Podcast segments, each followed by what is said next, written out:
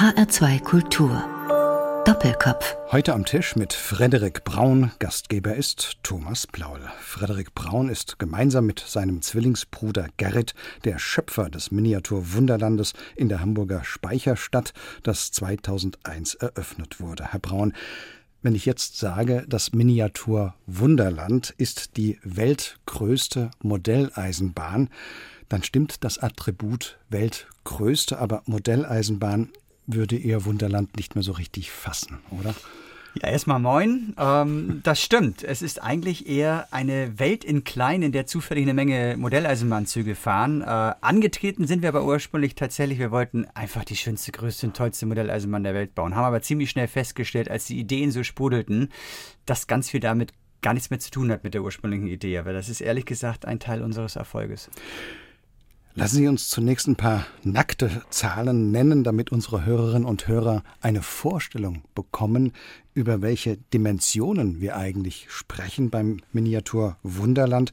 Haben Sie da die wichtigsten Zahlen im Kopf, zum Beispiel die Modellfläche, die Anlagefläche? Also als wir damals angetreten sind, dachten wir, wow, wir bauen 300 Quadratmeter reine Anlagenfläche und dachten, damit sind wir so die Weltbesten, dass wir dann irgendwann mal jetzt fast 19, 20 Jahre später bei über 1500 Quadratmeter reine Netto-Anlagenfläche angekommen sind. Das hätte ich damals nicht geträumt, äh, niemals daran geglaubt, dass wir das schaffen, aber diese Zahlen sind natürlich gewachsen, aber sie sind absolut irre, wenn man davor steht und das sozusagen äh, abläuft. Das sind Meter über Meter Anlagenkante, es fahren weit über 1000 Züge da weit über 10.000 Waggons, sind, ich glaube, 300.000 oder 400.000 kleine Figürchen, die sozusagen dieses schöne, wunderbare andere Land besiedeln und kleine Geschichten im Stillleben erzählen. Also das sind Dimensionen, die hätte ich selbst damals für niemals möglich gehalten. Das sind, glaube ich, 15 Kilometer Gleise, die dort fahren.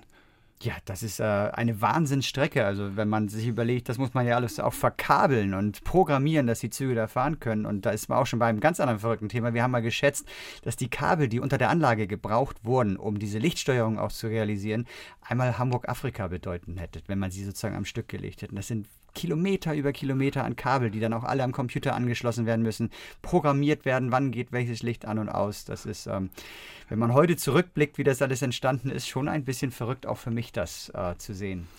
Ich glaube, es sind fast 10.000 Autos, die auf der Anlage sind. Davon fahren ungefähr 300. Sie haben auch einen Flughafen. Da gibt es etwa 60 Flugzeuge und 42 fliegen auch. Die anderen 10 oder 15, die gehören dann zur Bundeswehr. Ja, fast. Äh, also das ist unser historischer Flughafenbereich. Also äh, ganz so gemein möchte ich nicht sein, aber die stehen da tatsächlich rum und sind sozusagen eine Flugschau im Stillleben. Die anderen Flieger, aber das war ein weiter, weiter Weg, dass die mal fliegen. Das hat mein Zwillingsbruder Gerrit in einer liebevollen Kleinarbeit mit unserem Team zusammengebaut. Hat immer jedes Jahr gesagt, nächstes Jahr werden wir fertig. Und es hat fünf Jahre gedauert, bis diese Flugzeuge so, also wie von Geisterhand ja nicht ganz. Sie haben schon einen kleinen Trick dabei, den sieht man auch, wenn man direkt davor steht, so kleine Steine Stangen. Aber es sieht, wenn man so das Auge so ein bisschen äh, ausblendet, dann es sieht wie echt aus. Es sieht aus, als wenn die in den Himmel fliegen. Und das war eine lange, lange Tüftelarbeit und wir haben ihn oft verzweifelt gesehen und dachten auch am Ende nicht mehr daran, dass es irgendwann mal so aussieht. Wir kommen nachher noch mal kurz darauf zurück, weil das war vielleicht sogar technisch die größte Herausforderung Absolut. bislang auf dem Miniatur Wunderland. Derzeit kann man auf der Reise durch ihre große kleine Welt Deutschland, Österreich, die Schweiz, Italien, Skandinavien und Nordamerika sehen. Es wird aber weiter gebaut. Die Welt wird größer. Was kommt denn als nächstes? Nee, wenn man mitgezählt hat, wir haben sechs oder sieben Länder von über, ja, anerkannt, glaube ich, knapp unter 200 Ländern. Wir haben also noch viel zu tun, was wir in unserem Leben wahrscheinlich gar nicht mehr schaffen. Im Moment haben wir uns verändert. Wir haben ursprünglich mal gedacht, wer schon mal bei uns war, der kennt das. Wir sind in einem alten Speicher in der Speicherstadt und da liegen zwei lange Speichereien nebeneinander. Dazwischen ist ein Fleet, also Wasser. Und wir haben jetzt endlich nach langer Zeit eine Brücke genehmigt bekommen, rüber auf die andere Seite. Und wir dachten immer, wenn wir das schaffen, dann bauen wir auf unserer Seite Frankreich, dann bauen wir den Ärmelkanal sozusagen über die Brücke rüber und drüben England. Und wir haben jetzt sozusagen schon längst den Brexit vollzogen und haben uns von England erstmal getrennt, nicht endgültig, aber zumindest für den Moment, und bauen Südamerika. Das hat auch einen Grund, weil ursprünglich waren am Anfang, ich sag mal, 30 Prozent Hamburger Gäste und der Rest waren Touristen eher aus dem deutschsprachigen Raum, weil wir haben nie richtig Werbung gemacht. Das haben alles dankenswerterweise Journalisten und Medien für uns übernommen weil immer wieder Berichte waren am Anfang. Das war für uns grandios. Es war eigentlich mit jedem Bericht kam der nächste Bericht. Also war es aber auch klar, erstmal der deutschsprachige Raum und das hat sich total verändert. Inzwischen sind 25 Prozent nicht deutschsprachig. Teilweise kommen die von weit her wegen des Wunderlandes und wenn ein Asiate oder auch ein Amerikaner auf uns trifft, dann sieht er eigentlich europäische Länder außer den kleinen Abschnitt USA und das sieht für ihn, das ist vielleicht manchmal für uns Europäer merkwürdig zu hören, gleich aus. Der sagt, das ist ja alles Europa. Warum baut ihr nicht mal andere Länder? Und das ist immer mehr gekommen, immer öfter und dann ganz, ganz toll mit Ideen dann gleich gepaart. Ihr könntet euch in Asien das und das bauen, sodass wir uns tatsächlich entschlossen haben, wir bauen jetzt Südamerika. Und da sind wir mittendrin und das wird grandios. Wenn Sie sich jetzt vergrößern, ich glaube, Sie werden fast 3000 Quadratmeter groß richtig? Das ist ja fast ein halbes Fußballfeld. Also wir haben auf jeden Fall 3000 weitere Quadratmeter Raum bekommen und jetzt müssen wir mal schauen, wie wir das befüllen. Also letztendlich müssen wir ja Pläne machen und zeichnen dann erstmal so im Kopf so, Mensch, was zeichnet Südamerika aus? Was wollen wir eigentlich da bauen? Die Liste ist dann meistens x-fach länger als das, was wir an Platz haben. Und am Ende wird daraus ein Plan und erst dann wissen wir, wie viel netto Quadratmeter Fläche das sind. Es wird jetzt mit dem Südamerika-Bereich, den wir in zwei oder drei Abschnitte unterteilen werden, weil wir sehr lange daran bauen werden, sicher nochmal 400 Quadratmeter mindestens dazu kommt. Dann kommt aber Asien als nächstes. Irgendwann gehen wir nochmal wieder zurück nach Europa, weil also England als das Mutterland der Eisenbahn muss natürlich auch irgendwann im Wunderland sein. Und vielleicht haben wir dann alle das verkraftet, dass wir nicht mehr zueinander gehören und können wieder spaßig und lustig ein kleines England mit anschließen. Sie haben den technischen Aufwand schon angesprochen. Das alles wird gesteuert, diese fahrenden Züge, Autos, die Flugzeuge, die Schiffe, von einer Zentrale aus mit unglaublich vielen Bildschirmen. Das ist ja ein immenser technischer Aufwand. Ja, da stand mal neulich ein Amerikaner, wow, it looks like NASA. Und ähm, das ja. ist tatsächlich auch gewachsen natürlich, ist jetzt schon wieder zu klein, jetzt mit dem Sprung über das Fleet. Das heißt übrigens wirklich das Fleet, das weiß man in Hamburg, aber der Rest der Welt guckt mich immer unglaublich an, wenn ich sage das Fleet das wird alles größer und es werden immer mehr Züge, immer mehr Technik. Jetzt bauen wir also gerade tatsächlich einen neuen Leitstand, der wird dann, wow, it looks more than NASA. Das ist natürlich klar, wir müssen eine Übersicht behalten über 1000 Züge, aber nicht nur die Züge, die, die Flugzeuge, die Schiffe, die ganzen Autos, die fahren, die natürlich alles Hobbymaterial ursprünglich sind, nie dafür gebaut wurden, 365 Tage im Jahr, teilweise bis zu 16 Stunden am Tag im Dauerbetrieb zu fahren. Das muss überwacht werden und diese ganzen kleinen Viecher, die halten uns ganz schön auf Trab. Ja, das glaube ich. Und es gibt auch eine Möglichkeit, sozusagen interaktiv zu sein. Also viele Aktionen können auch von den Besuchern selbst ausgelöst werden. Ja, wir träumen natürlich, dass die auch irgendwann nochmal äh, in die Modelleisenbahn eingreifen können. Aber wenn man sich vorstellt, es wollen tausend Leute gleichzeitig die Züge steuern, das geht in die Hose. Also sind es derzeit im Moment einfach nur Gimmicks, lustige Geschichten, verrückte Sachen, auch vielleicht mal welche, die unter dem Deckmantel Wunderland fallen, weil sie völlig illusorisch sind, äh, die man starten kann. Man drückt also auf den Knopf und dann passiert irgendwo was. Meistens muss man suchen, aber das ist auch das Schöne. Von den zahlreichen Besonderheiten und Außergewöhnlichkeiten im Miniatur Wunderland und diesen unglaublich vielen Details, die man entdecken kann, möchte ich ein paar thematisieren. Frederik Braun, da wäre zum einen, dass es im Wunderland Tag und Nacht gibt. Ja, ein Tag dauert bei uns nur 15 Minuten. Herrlich für einige, die einen schlechten Tag haben, wenn er schnell vorbei ist.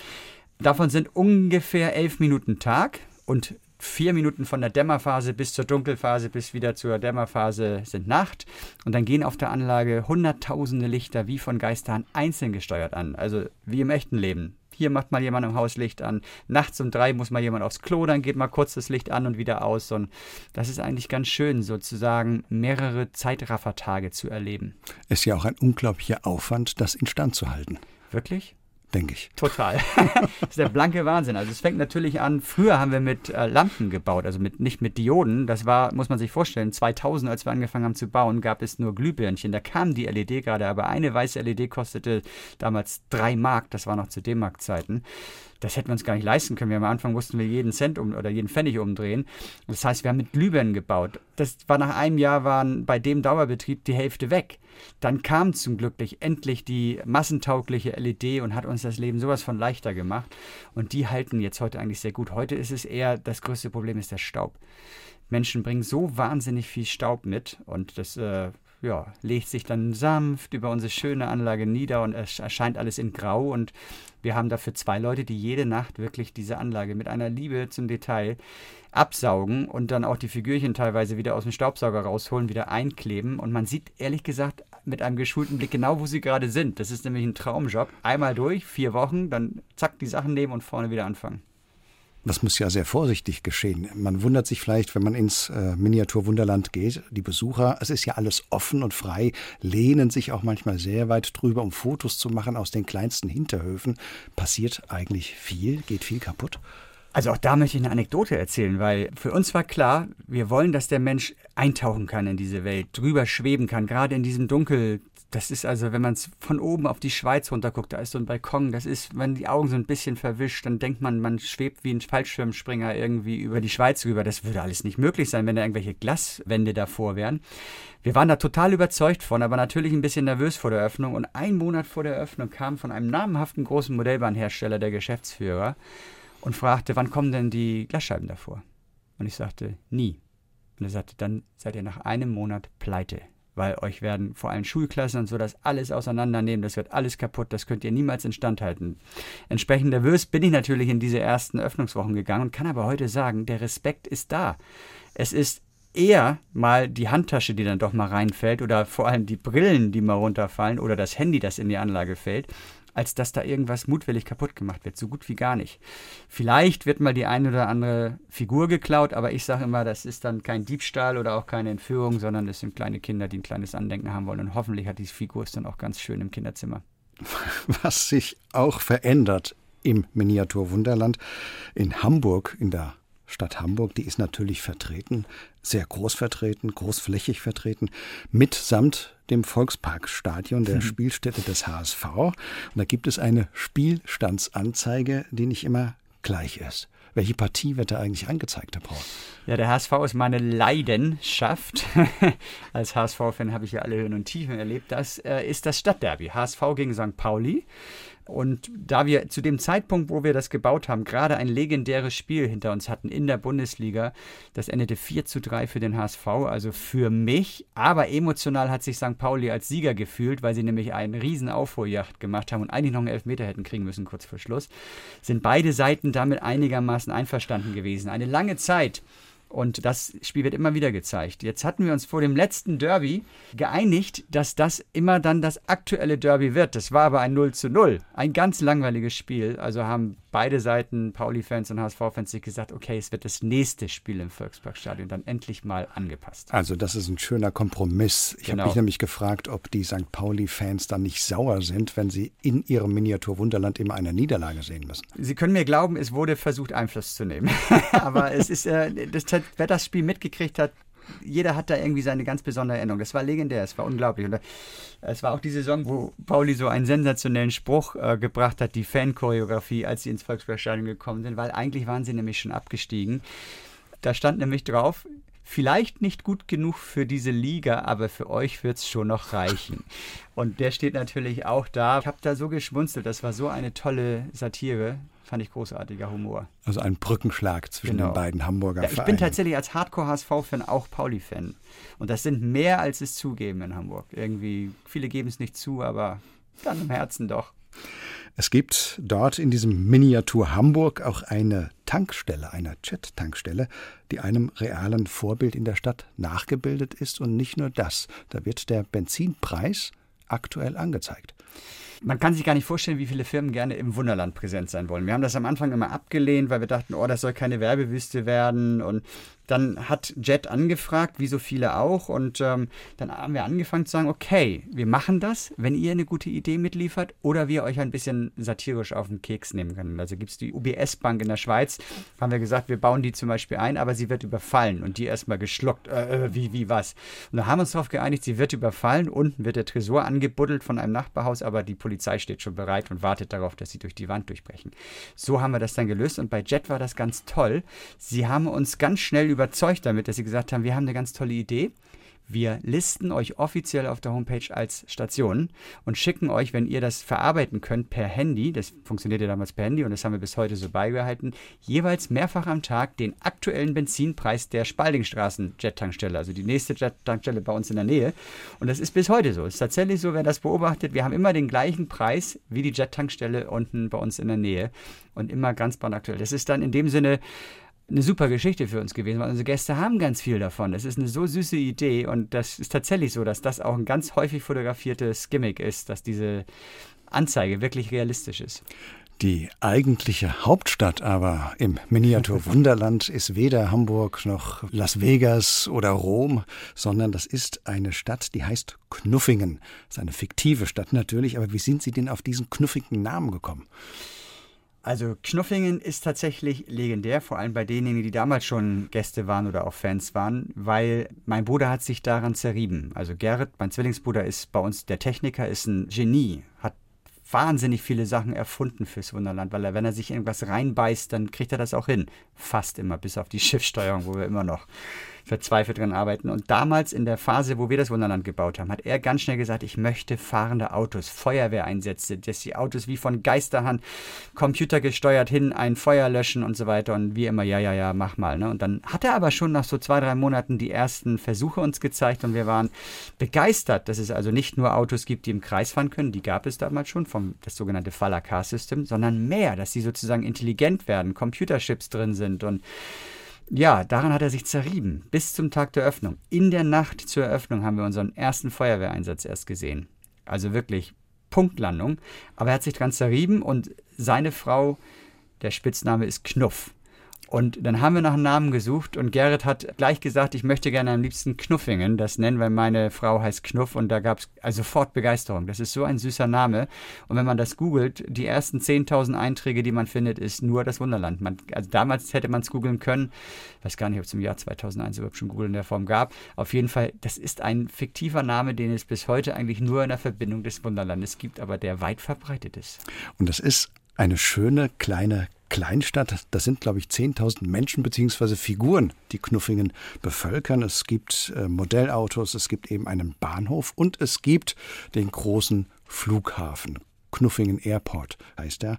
Also verkehrstechnisch ist diese Kleinstadt äußerst luxuriös ausgestattet. Ja, Wahnsinn, ne? Jetzt könnte man fast sagen, wenn die Flugscham nicht zum Glück dazwischen kommen würde, könnte man sagen, es wäre die Zukunft, dass jeder kleine Ort so einen Flughafen hat. Aber das ist tatsächlich eine lange Überlegung gewesen, weil wir haben diesen Flughafen Knuffingen erst 2011 eröffnet, während wir 2001 Knuffingen eröffnet haben. Und wir haben ihm den Hamburger Flughafen nachgebildet, hatten eine wahnsinnig tolle Zusammenarbeit, haben jeden Plan vom Flughafen gekriegt und haben das ganz authentisch nachgebaut. Ich würde jetzt fast sagen, jeden Gullideckel richtig rumgebaut. Aber irgendwie war es doch der Flughafen Knuffingen und nicht der Flughafen Hamburg. Wir haben dann auch eine offizielle Betriebserlaubnis der Stadt Hamburg für den Flughafen Knuffingen. Dementsprechend hat Hamburg drei Flughäfen. Vielleicht sollten Sie eine Dependance in Berlin aufmachen. Naja, das, ist ja nicht nur einmal, dass wir da. Also es vergeht kaum ein Tag, wenn wir irgendetwas über unsere Flugzeuge äh, bei Facebook posten, dann kommt mindestens fünfmal, Mensch, ihr müsst mal nach Berlin kommen.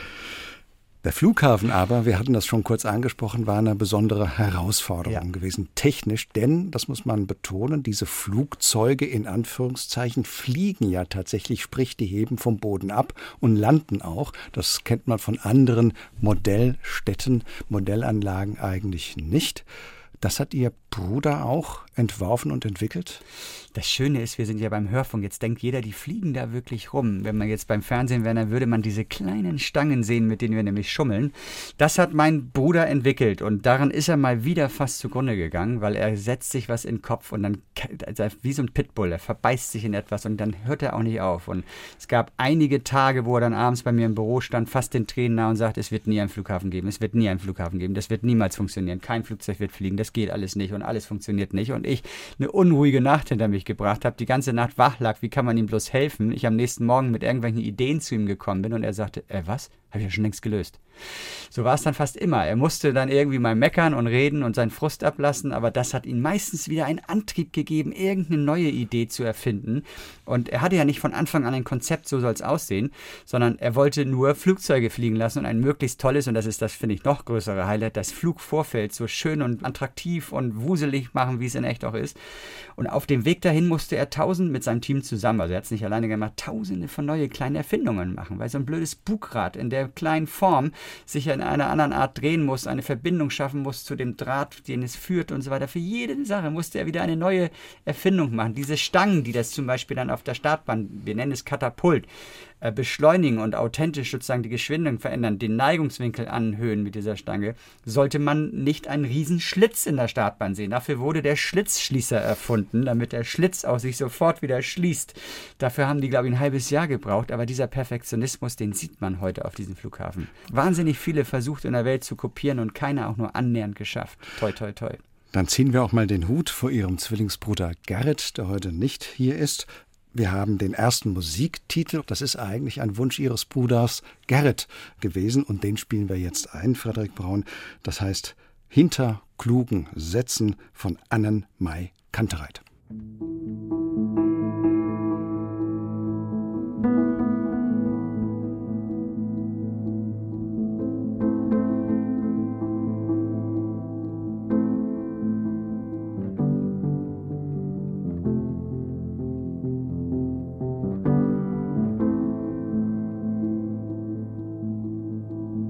Versteck mich hinter klugen Sätzen, ziehe Konsequenzen, die gar keine sind. Ich versetze Freunde, die mich schätzen, die an mich denken, auch wenn ich nicht erreichbar bin. Ich bin nicht gut darin, Dinge zu beenden und ich will Zeit verschwenden weiß noch nicht womit. Und ich habe Fernweh ohne Ende, Fernweh für das Fremde, weil ich mir selber fremd geworden bin.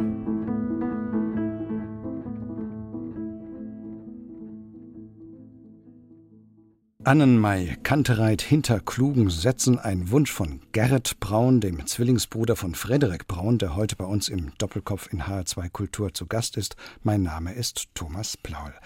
Was im Miniatur Wunderland auffällt, ist unter anderem auch, dass sie nicht nur eine idyllische Welt im Bonsai-Format zeigen, wie das bei Modelleisenbahnen doch oft der Fall ist mit der Kirche und dem Storch obendrauf und so weiter, das gibt es natürlich auch bei Ihnen. Aber Sie erzählen auf Ihrer Anlage unendlich viele Geschichten, große und kleine, spektakuläre und unspektakuläre Stories aus dem Alltag. Da gibt es, Sie haben es schon erwähnt, Banküberfälle oder Einbrüche, es gibt Unfälle, aber es gibt auch unendlich viele Alltagsszenen vom Mittagessen, vom Picknick, so viele kleine zwischenmenschliche Begegnungen und vieles mehr. Das war Ihnen wichtig, sozusagen die Vielfalt des Lebens da auch mit reinzubringen. Also diese heile Welt, die kann man sich angucken. Ne? Ich habe mir natürlich auch viele Modelleisenbahnen in meinem Leben angeschaut. Ich war als Jugendlicher, als Kind wirklich Modelleisenbahn-Fan und da war das eher typisch, aber das wollten wir nicht. Wir wollten das ganze Leben darstellen. Wir fanden das auch von Anfang an viel spannender, auch mal einen bösen Unfall darzustellen oder die Art und Weise, wie wir Menschen uns vermehren, mal jedem zu zeigen, der das sonst nur im Dunkeln macht, wie das aussieht. Und das war tatsächlich am Anfang etwas überraschend für die Gäste, dass wir da also auch Unfälle oder auch wirklich Sex in allen Lebenslagen sozusagen gezeigt haben. Und es gab auch mal die eine oder andere Bemerkung, Mensch, hier kommen doch auch kleine Kinder und so. Und dann haben wir eigentlich immer gesagt, äh, erstens glauben wir, dass die schon mehr darüber wissen, als sie glauben. Und zweitens, wenn nicht, dann nutzen sie das doch gleich. Nutzen Sie es, erklären Sie es. Und das hat nur ein paar Wochen, Monate gedauert, da hat es sich eher umgedreht. Da waren die Leute eher neugierig, was haben wir uns denn jetzt wieder kleines, bissiges, witziges oder ja, vielleicht auch mal ganz bösartiges ausgedacht. Und das ist das Abbild der Welt. Das ist ähm, die Realität. Und da gibt es manchmal natürlich auch bei uns Grenzen. Also wir fragen dann auch mal schon mal, wenn es ein bisschen kritisch ist, vorher, bevor wir es veröffentlichen äh, schon mal im Internet mal nach und so. Und da gab es auch schon mal eine Szene, die wir dann wieder weggemacht haben. So ein kleiner Unfall, der ziemlich heftig war in einem Bahnbetriebswerk. Das war zu doll. Und da haben wir sozusagen auch eine Grenze erkannt. Und das würden wir auch weiterhin so handhaben wollen. Wir würden gucken, okay, wir zeigen es eigentlich, wie es ist, aber wir wollen unseren Gästen nicht wehtun. Wenn es irgendwann mal doch irgendwo zu sehr aneckt, dann reagieren wir. Also Stichwort aneckt, das passt zur nächsten Frage, denn Sie haben natürlich auch direkte politische Aktionen oder Stellungnahmen in der Miniaturwelt des Wunderlandes. Sie haben zeitweise mal die USA eingemauert, ein Hinweis auf Donald Trumps Mauerbauabsicht an der mexikanischen Grenze und Greta Thunberg schwimmt hier auch in ihrem Wunderland auf einer dahin schmelzenden Eisscholle herum. Und so richtig hohe Wellen war das 2019. Da haben Plakate des hm, Tierschutzbundes ja. Knuffingen, das gibt es tatsächlich, auf denen sehr drastisch auf grausame Tiermastpraktiken hingewiesen wurde und da gab es richtig Ärger mit dem Bauernverband. Da gab es richtig Ärger. Also diese Bilder, die hatte ich mir schon länger mal überlegt und wer das ein oder andere Mal gerade öffentlich-rechtlich geguckt hat, was für Arten wir sozusagen benutzen oder wie tierverachtend wir Fleisch produzieren, es ist ja nur noch eine Produktion, dann äh, muss man zumindest nachdenklich werden. Ich gebe ehrlich zu, ich bin Fleischesser und ich esse auch sehr, sehr gerne Fleisch, aber wie meine Frau immer so schön sagte, früher gab es einen Sonntagsbraten. Und der hieß nicht ohne Grund Sonntagsbraten. Und da müssen wir eigentlich wieder hin, dass wir ein anderes Bewusstsein für unsere Lebensmittel kriegen. Und ich habe irgendwann mal gegoogelt, wir geben unter 10 Prozent unseres Geldes, diese berühmte Warenkorb, der deutsche Warenkorb, der statistische, geben nur noch für Lebensmittel aus. Das heißt, es gab eine ganz drastische Verschiebung in den letzten Jahrzehnten weg vom Lebensmittel. Und da müssen wir wieder hin. Und da würden die Tiere wahnsinnig was von haben, wenn wir Menschen das hinkriegen könnten. Und deswegen sollten diese Bilder eigentlich auch gar nicht gegen den Bauern gehen, den hat, glaube ich, jeder irgendwie lieb, weil er hält uns am Leben. Er gibt uns unsere Lebensmittel. Es sollte eigentlich den Verbraucher nach wachrütteln. Was macht ihr eigentlich? Geiz, Geiz, Geiz. Ne? Immer mehr das Angebot. Also wer 2,90 Euro für ein Kilo Schweinefleisch ausgeben möchte, der sollte sich einfach fragen, was kann das für ein Fleisch sein? Wie wurde das hergestellt? Das ist ganz nach hinten losgegangen, bei 98 Prozent der Leute aber nicht. Dieser Facebook-Post hat mehrere Millionen Leute erreicht und hat zu 98 Prozent positive Reaktionen erzeugt. Das weiß man ja so schön, wenn man die Smileys ja einordnen kann. Wut-Smiley und sonst was Smiley. 98 Prozent. Die 2 Prozent kamen von Landwirten, weil die haben sich ja angegriffen gefühlt. Und der Bauernverband hat uns abartig genannt und also ganz groß geschossen und damit konnten wir überhaupt nicht zurechtkommen erstmal, weil wenn wir sie nicht gemeint haben, Ne? Warum reagieren die so? Das haben wir verstanden zwischenzeitlich, dass sie sich angegriffen fühlen, auch in welcher Situation sie politisch sind. Sie sind heutzutage für alles verantwortlich. Sehe ich aber nicht so. Wir sind verantwortlich. Wir Verbraucher. Und deswegen war diese Diskussion am Ende aus meiner Sicht sehr gut und sehr wichtig, weil er hat ja zumindest in Norddeutschland alle Tageszeitungen gefüllt, die Titel gefüllt, diese Diskussion, auch aufgrund dieser Härte dieser Bilder. Und letztendlich wurde sich damit auseinandergesetzt. Und Auseinandersetzen, Gedanken darüber machen, erzeugt im besten Fall eine Haltung. Und das ist tausendmal mehr wert als irgendein Verbot. Und deswegen werden wir das auch weiter tun. Und zu Donald Trump nochmal, das war natürlich eine harte Geschichte und es war eigentlich der noch viel heftigere Shitstorm, den wir hatten. Denn wir haben damals, als Donald Trump so zwei, drei Monate im Amt war, seine große Mauer gepriesen hat, uns entschlossen, eine Mauer echte Mauer, also wirklich eine 1,80 Meter große gemauerte Mauer, um unseren Amerika-Abschnitt zu mauern, nicht als Sinnbild für die mexikanische Mauer, sondern als Sinnbild für Abschottung, für die Ideologie, die er verkauft hat, America First. Nur mein Land zählt. Was bedeutet es? Wie sieht es aus, wenn sich ein Land so ideell abschottet? Und das hat einen Shitstorm in Amerika erzeugt. Das heißt, es war so richtig die Mentalität zu spüren. Wir mögen vielleicht 50 Prozent sein, die Trump ganz, ganz doof finden, aber sagt niemals was gegen unser Land dann finden wir das plötzlich auch doof. Also alle Amerikaner haben uns beschossen und haben gesagt, Modelleisenbahn darf nicht politisch sein und haltet euch da raus, wovon ihr keine Ahnung habt und was weiß ich nicht. In den Rest der Welt hat es aber einen Love Storm erzeugt. Das war unglaublich zu sehen, wie ein Land anderer Meinung war, der Rest aber es genauso gesehen hat. Was machen die da? Und ja, eigentlich hat es am Ende, auch wenn es eine schwierige Phase war und so ein legendärer Satz da im Hamburger Armblatt dann war, lieber verliere ich ein paar Fans als meine Seele, der bis heute so als Sinnbild für diese Geschichte damals steht, das gibt mir immer wieder das Gefühl, nee, ich bin politisch und ich werde auch das Wunderland nicht davon verschonen, ab und zu mal, dass wir, Gerrit und ich gerade mal, oder aber auch unser Team unsere Meinung sagen. Daran kann man ja auch sehen, dass in diesem scheinbar so unschuldigen Miniatur-Wunderland so wahnsinnig viel Kraft und Potenzial steckt an solchen Geschichten.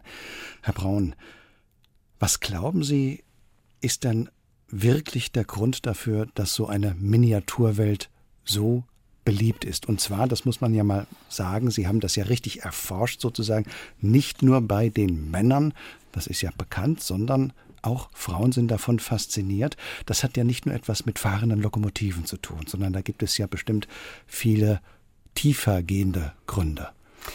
Das ist eine der meistgestelltesten Fragen der letzten 20 Jahre und ehrlich gesagt auch eine von mir selbst an mich. Wir sind inzwischen x-fach kopiert worden in der Welt. Keine einzige dieser Ausstellungen ist erfolgreich. Das heißt, es muss mehr sein als nur das, was wir gebaut haben, was sicherlich schon, das sage ich etwas mit Stolz, einzigartig ist. Ich glaube, es lebt. Wir haben inzwischen 360 Leute, haben eine ganz besonderen Art und Weise mit denen umzugehen. Wir sind eigentlich immer noch eine Familie, obwohl wir ganz schön groß geworden sind.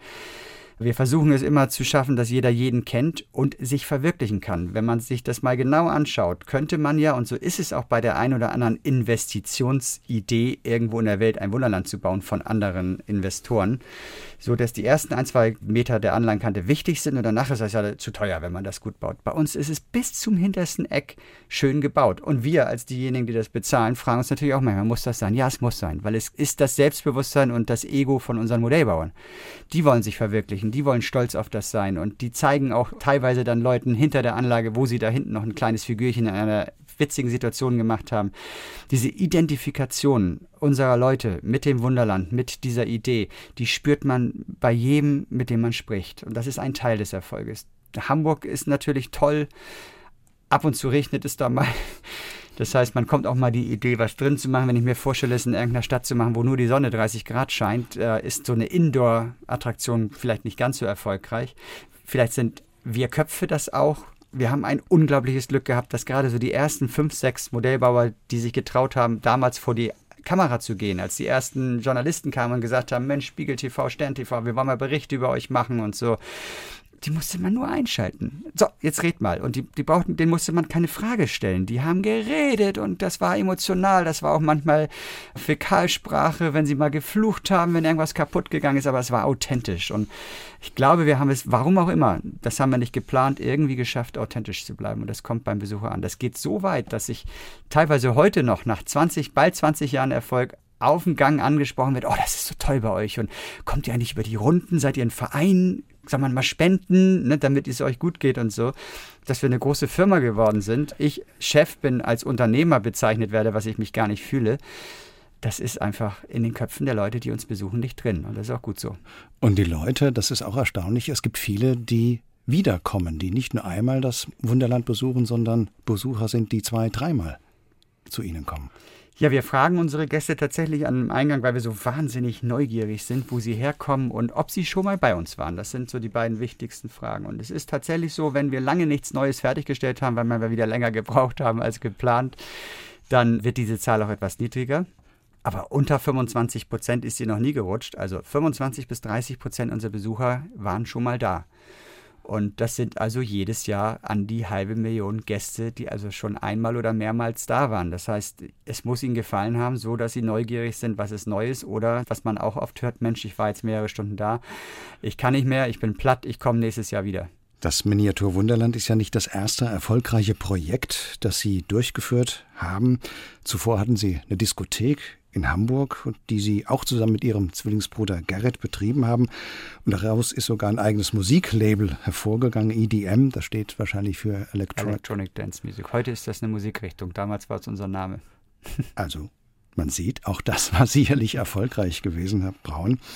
Wollten Sie damals am Ende dieser Disco-Zeit wirklich etwas komplett Neues machen oder ist das jetzt wirklich, Sie hatten es kurz schon erwähnt, ein Traum gewesen, mal so eine Modelleisenbahn Anlage zu bauen? Es ist eine Mischung aus allem. Ich weiß es nicht genau. Ich würde gerne diesen Sommer 2000, in der ich diese Idee hatte, so gerne nochmal erleben, weil ich hätte es anders gespeichert, wenn ich gewusst hätte, was daraus wird. Dass ich heute hier eine Stunde über mein Lebenswerk sozusagen reden darf, das habe ich damals nicht geahnt also grundsätzlich wollte ich immer was Neues, immer. Ich war immer ziemlich schnell irgendwann befriedigt mit dem, was ich gemacht hatte und hatte dann irgendwann eine neue Idee. Mein Bruder würde sagen, hatte neue Flauseln im Kopf. Er sagt immer, ich habe die Ideen. Also Frederik, ich habe die Ideen und ich, Gerrit, muss das ausbaden, ne? weil er da dann der Techniker war. Eigentlich war ich immer rastlos. Ich bin jetzt das erste Mal so, dass ich sage, nee, das Wunderland ist das Letzte, was ich in meinem Leben mache, weil ich mich aber auch jeden Tag hier neu erfinden kann. Und in der Phase hatten wir acht Jahre die Diskothek oder damals waren es sieben Jahre und Nachtleben war auch schon immer in Hamburg sehr, sehr oberflächlich. War zwar cool, weil wir jung waren und viele hübsche Mädels da waren und so, aber irgendwie war das nicht erfüllend fürs Leben. Und das war mir in dem letzten Jahr so davor bewusst geworden. Das heißt, der Kopf muss frei gewesen sein für eine neue Idee. Und Ideen kommen immer dann, wenn man damit nicht rechnet. Ich war im Urlaub und da war ein winzig kleines Modellbahngeschäft in Zürich. Und ich bin reingegangen. Ich habe mich an meine Kindheit erinnert. Man muss dazu wissen, in Hamburg direkt bei unserer Diskothek war ein Modellbahngeschäft und ich habe das damals nicht mal wahrgenommen. Das heißt, es sind diese Momente im Leben, wo es einfach passt. Und es passte. Ich bin reingegangen, hatte fünf Minuten später diese Idee, habe dann Gerrit in Hamburg angerufen und der Satz ist schon bei vielen unserer Fans legendär. Ich habe ihm eigentlich erzählt, nicht weil ich mit ihm darüber diskutieren wollte, sondern weil ich in meinem Kopf schon sicher wusste, lass uns die größte Modelleisenbahn der Welt bauen. Und dann war es kurz still und dann fragte er mich, ist es heiß in Zürich? Hast du einen Sonnenstich oder was? Und das war eine Mischung aus allem. Ihr zweiter Musikwunsch bildet aber eine Brücke zwischen ihrer Disco-Zeit sozusagen und dem Miniatur Wunderland. Das ist Zombie Nation, Keinkraft 400. Und die Brücke sieht, glaube ich, so aus. Zombie 400 ist auch in ihrem Label anfänglich erschienen. Also Kernkraft 400 ist äh, jetzt gerade Nationalmannschaftssong geworden. Und das hätten wir auch nicht gedacht. Es war klein angefangen, wir haben es an DJs geschickt, ist in unserem Label rausgekommen und ist durch die Decke gegangen, weltweit. In Amerika, Deutschland, in England auf Platz 2 haben wir eine Platin-Schallplatte mit einem solchen extrem Techno-Song gehabt. Und heute, ja 20 Jahre später, ist es die Torhymne der Nationalmannschaft.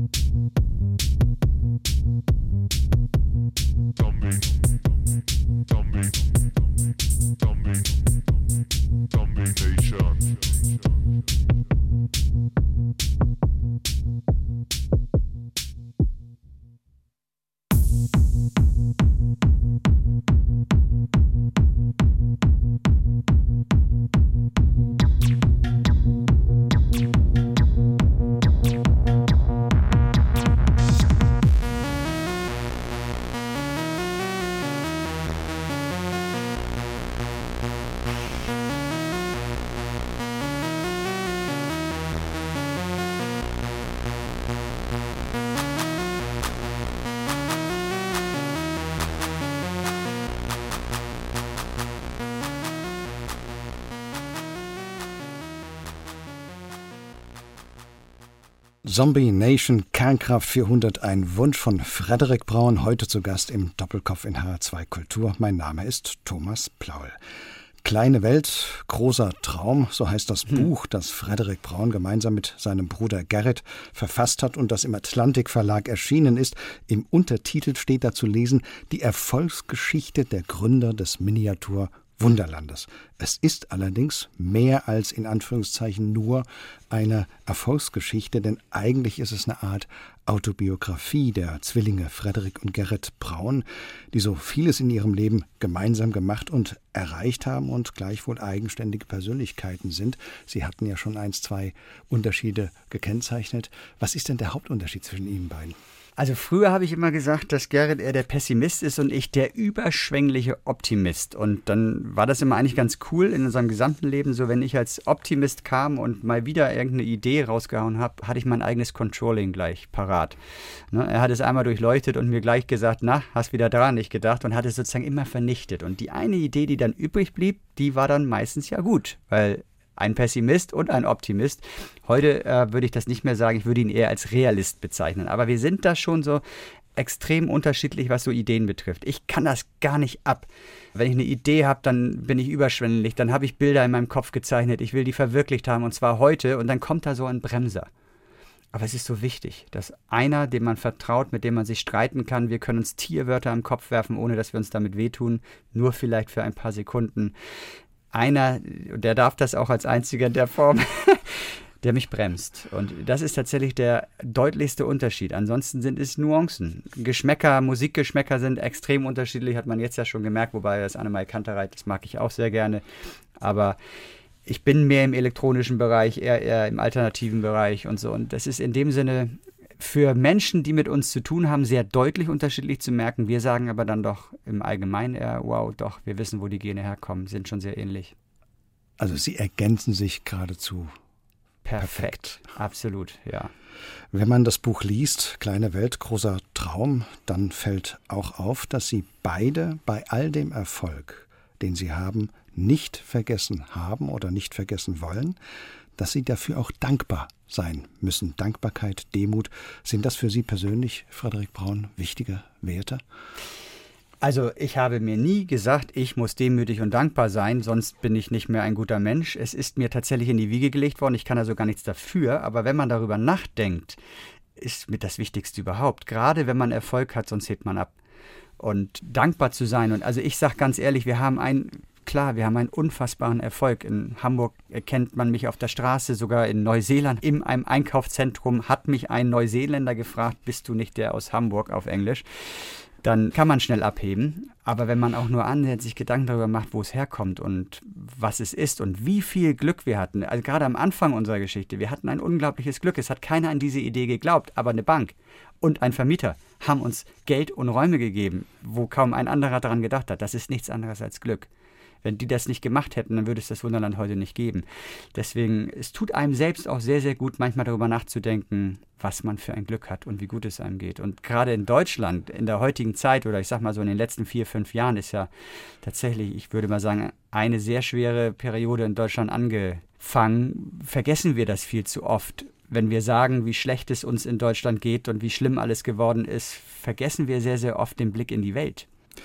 Sie haben in Ihr Buch Kleine Welt, großer Traum auch eine Liebeserklärung an Ihre Frau eingefügt. Ja, das fällt natürlich auf. Und Sie haben auch Ihren Eltern, mit denen, das schreiben Sie ganz offen, es nicht immer einfach gewesen ist, doch ausdrücklich gedankt und dabei auch sehr viel Verständnis für deren Lebensläufe und Schwierigkeiten entgegengebracht.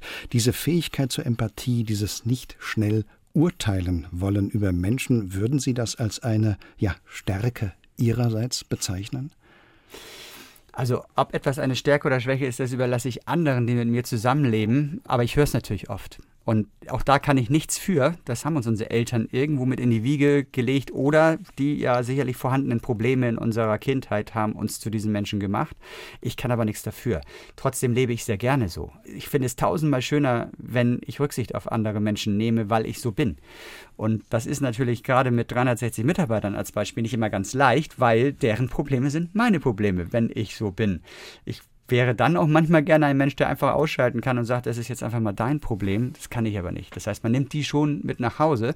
Aber ehrlich gesagt ist es das Schönste überhaupt, wenn man helfen kann, ein Problem eines Menschen zu lösen und es ihm danach besser geht. Und dementsprechend würde ich sagen, das ist schön, wenn man so ist. Sie vermitteln das ja jetzt auch hier in der Sendung, diesen ja auch Optimismus, dieses Positive, dieses nach vorne blickend, das entnimmt man auch dem Buch. Sie haben sich nicht von Ideen abbringen lassen, nur weil viele meinten, das ließe sich nicht verwirklichen. Bestes Beispiel ist ja das Miniatur Wunderland. Vermitteln Sie, Herr Braun, das auch anderen Menschen, nicht zuletzt Ihren eigenen Kindern, gerade in diesen Zeiten, Sie haben es schon angesprochen, die so ein bisschen düster geworden sind, auch Klimawandel, politische Instabilitäten, ein soziales Brodeln an vielen Orten der Welt, also mit Mut und Fantasie rangehen und auch zu seinen Ideen stehen?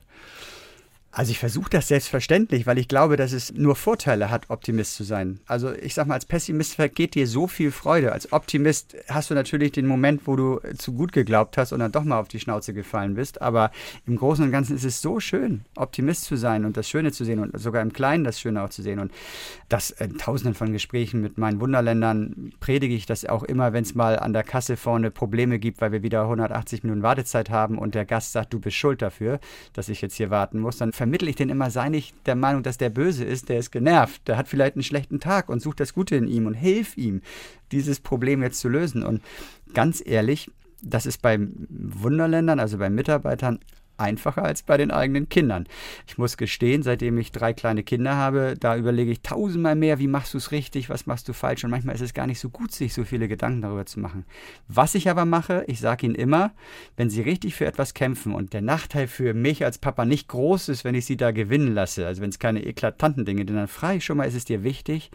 Okay, dann ist das okay weil sie für dieses Kämpfen auch belohnt werden sollen. Und ich glaube, das ist in der heutigen Welt ganz, ganz wichtig, dass man für seine Werte, seine Wünsche und seine Ideen auch kämpft. Frederik hatte schon früh eine Schwäche für Diskomusik. Das schreibt mhm. ihr Zwillingsbruder Gerrit über sie in Kleine Welt, großer Traum. Und sie haben ja diese Schwäche auch mal zeitweise zu einem Beruf gemacht, eben in der Diskothek. Und bei all der vielen Musik, die Sie da und anderswo gehört haben, gibt es für Sie ein musikalisches Jahrhundertwerk. Jedenfalls ja. haben Sie Ihren letzten Musikwunsch mir gegenüber so bezeichnet, Mon Amour von Klaus Dinger und La Düsseldorf. Was ist denn für Sie so jahrhundertgroß an diesem Musikstück? Also es gibt tausend Lieder, die mich berühren und ich bin auch eher, ich sag das mal so salopp, ein Kommerzkacker. Das heißt, in jeder Musikrichtung finde ich mich zurecht, wenn es einen kommerziellen, einen melodischen Touch hat. Dieses Stück ist tatsächlich für mich ein Meisterwerk. Es ist völlig unbekannt, also man kann es, ich glaube, gar nicht mehr kaufen. Ich habe selbst mal geguckt in letzter Zeit.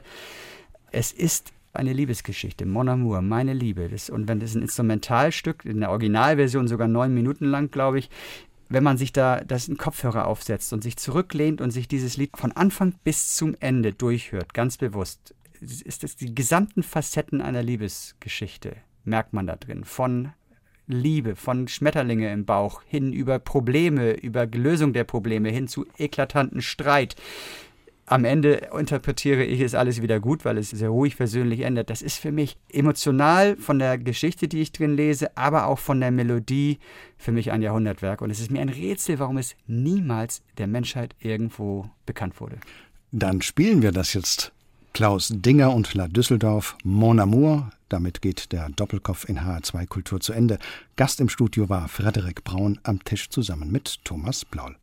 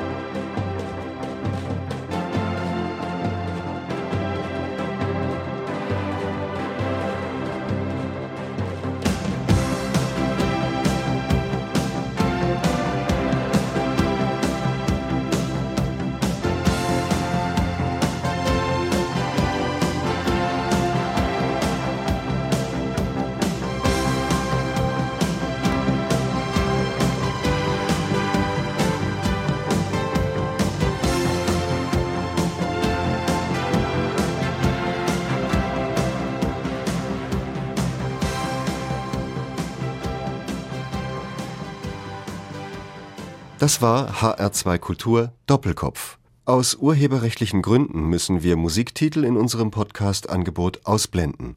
Weitere Sendungen, die Sie jederzeit hören können, finden Sie auf hr2.de